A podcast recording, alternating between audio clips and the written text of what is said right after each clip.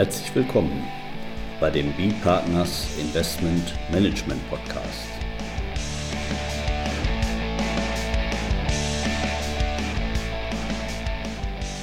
Immer wieder Mittwochs, kurzer Wochenrückblick, was in unserer Beratungspraxis besonders interessant war. Unser Thema heute? Das Kapitalmarktpaket der Europäischen Kommission, ESAP, LTIF, AIFMD und MIFIR. Mit Carsten Bödecker, Partner bei B-Partners.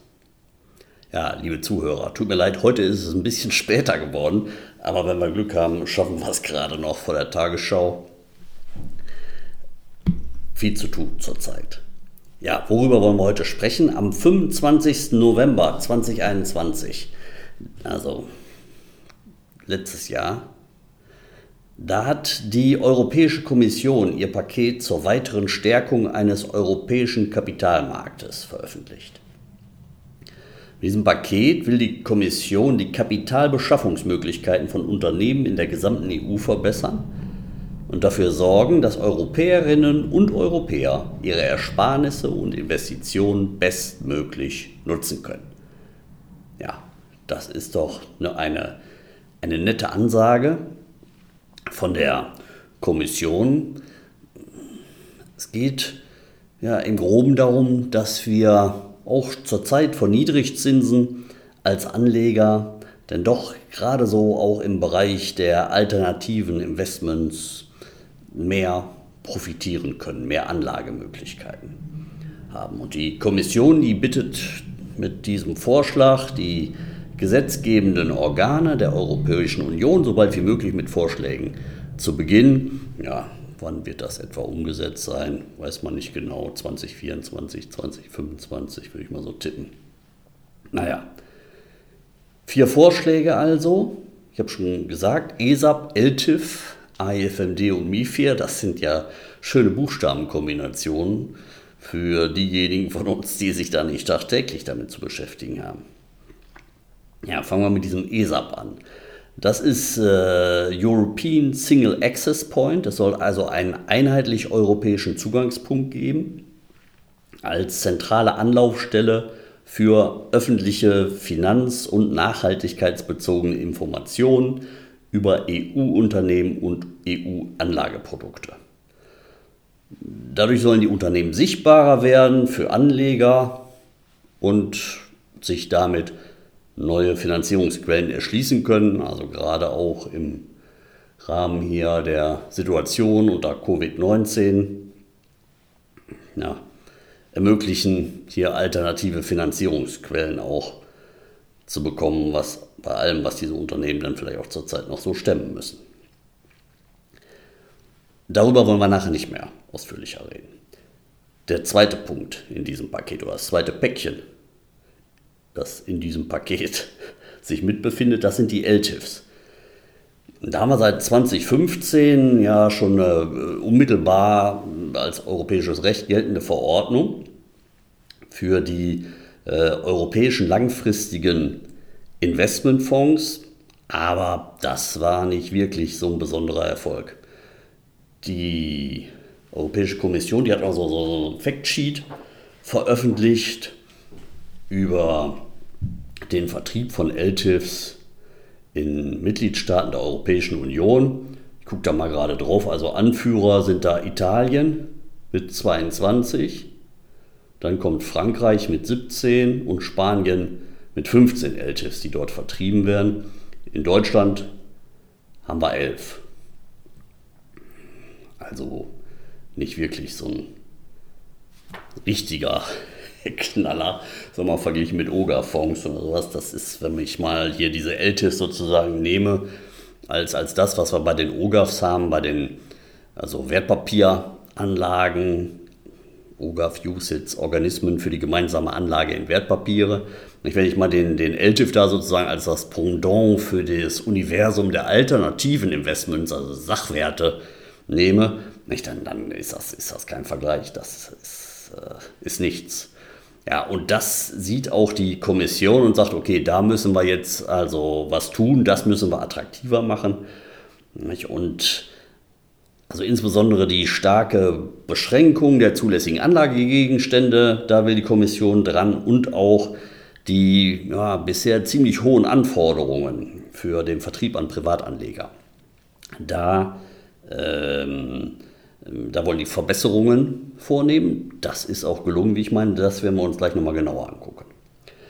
Ja, dritter Punkt ist, ist AIFMD, nicht? also der, der ja, schon lange köchelnde Review der äh, AIFM-Richtlinie.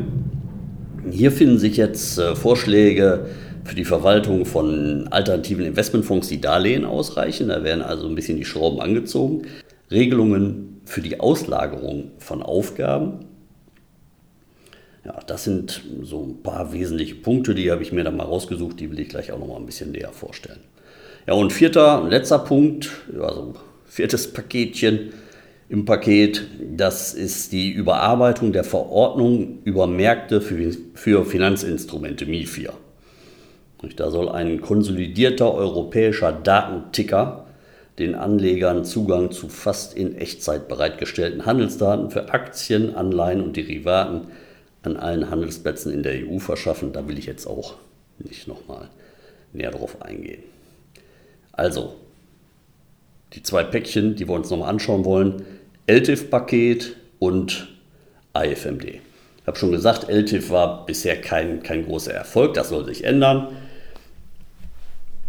Und zwar will man eben insbesondere die, die Privatanleger in den Fokus nehmen. Der besondere Vorteil für den, bei einem, einem LTIF. Das ist nämlich der EU-Pass für den Vertrieb, auch für den Privatanleger.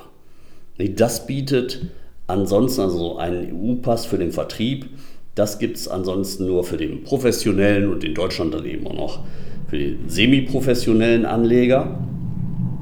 Und für den Privatanleger, für den ganz normalen Anleger, da gibt es keinen Pass für unter der AIFMD, nicht? aber einen solchen Pass gibt es für den, für den LTIF.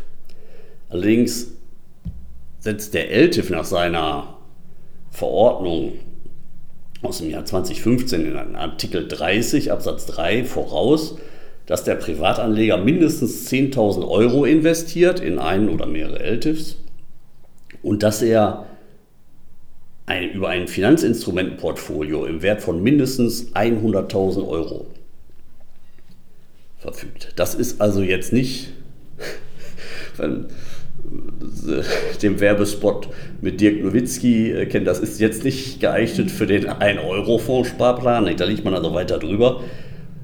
10.000 Euro Mindestanlagesumme in LTIF, das ist schon eine Nummer. Und das wurde auch immer wieder bemängelt. Nicht, dass das äh, die Vertriebsmöglichkeiten doch eben auch sehr einschränkt. Und da wird jetzt also komplett ja, nicht aufgeräumt, es wird ausgeräumt. Zukünftig soll es hier gar keine Mindestanlageforderungen mehr geben. Das ist also eine, eine super Sache. Und auch bei dem Bereich der zulässigen Vermögensgegenstände, da wird zwar nicht ausgeräumt, also da gibt es nach wie vor einen Katalog von zulässigen Vermögensgegenständen. Ich habe ja vorhin das schon mal mit dem OGAF angesprochen. Also auch der Erfolg des OGAF, also Anlage in Wertpapiere ist ja seine, seine, seine hohe Regulierung, aber trotzdem so viele Möglichkeiten lässt, dass das am Ende ein attraktives Anlageprodukt ist. Und bei dem LTIF, sozusagen der OGA für die alternativen Investments, nicht da ist das also zurzeit äh, viel zu eng, was die, diesen Kreis der zulässigen Vermögensgegenstände da angeht. Also bisher dürfen nur Sachwerte mit einem Wert von mindestens 10 Millionen Euro erworben werden. Das ist aber hm, häufig äh, dann hm, zu hoch. Das soll runtergehen jetzt hm, nach dem Vorschlag von der Kommission auf 1 Million Euro, soll das also herabgesetzt werden. LTIFs können auch bisher äh, nur ja, sehr eingeschränkt in, in andere Fonds anlegen, also sozusagen kein, kein richtiges Dachfonds-Vehikel sein. Das soll sich auch ändern.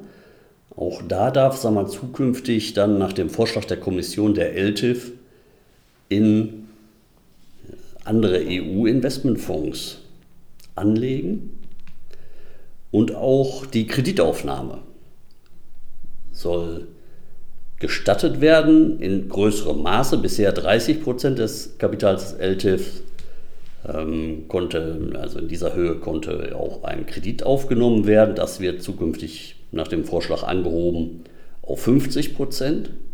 Und auch eine Darlehensvergabe soll dem LTIF möglich sein, also ein Loan Originating soll ihm gestattet werden. Ja, da kann man insgesamt als, als Beurteilung sagen, die Kommission greift fast alle in der Vergangenheit geäußerten Kritikpunkte auf, um den LTIF für Privatanleger attraktiv zu gestalten. Da würde ich denken, das kann also wirklich ein sehr erfolgreiches Anlageprodukt werden und das, was dieses Erfolgsmodell, was der OGAF eben geschafft hat, nicht, da wäre dem, dem LTIF dann auch zu wünschen. Ich meine, das ist schon ein, ein erheblicher Schritt, wenn das so kommt. Ähm, das, das wäre eine gute Sache. Außerhalb jetzt des, des Privatanlegers, also wir haben ja insbesondere mit, mit äh, professionellen Anlegern auch zu tun, ob da der LTIF attraktiv sein wird, da wäre dann eben auch der Vorteil, was man da sagen könnte, dass er dann ähnlich wie ein OGAF eben stärker reguliert ist, also vielleicht weniger Aufwand jetzt bei der Due Diligence, wenn ich in einen solchen Fonds investieren möchte, weil er nicht so frei ist in seiner Zusammensetzung der Anlagegegenstände wie, wie ein AIF, wo das ja im Prinzip praktisch frei formuliert werden kann. Aber ob das vom professionellen Anleger als Vorteil gesehen wird, da würde ich großes Fragezeichen hintersetzen wollen. Okay, das zweite Päckchen, was wir uns angucken wollen, innerhalb von diesem Paket zur Stärkung des europäischen Kapitalmarktes AIFMD 2. Ja, was, da, was ich da jetzt interessant war, fand, das ist das für den Bereich der Auslagerung. Da soll jetzt in Artikel 20 der AIFM-Richtlinie aufgenommen werden, dass auch die in Annex 1 oder Anhang 1 zur AIFMD aufgeführten Aufgaben bei Übertragung auf Dritte eine Auslagerung darstellen. Das sind dann hier auch die Aufgaben, wo man auch bisher, meine ich schon, nach Auffassung der BaFin grundsätzlich von einer Auslagerung ausgehen musste, wenn das auf einen Dritten übertragen wurde. Aber da gab es auch so Fälle, die waren da schon, oder ja, konnte man diskutieren. Also Grüße an Herrn Preis. Wird jetzt wissen, er hat das angeregt, das Thema. Das hatten wir nämlich im, im Kapitalmarktforum, äh, 15. Kapitalmarktforum, im Jahr 2017 haben wir das mal äh, diskutiert.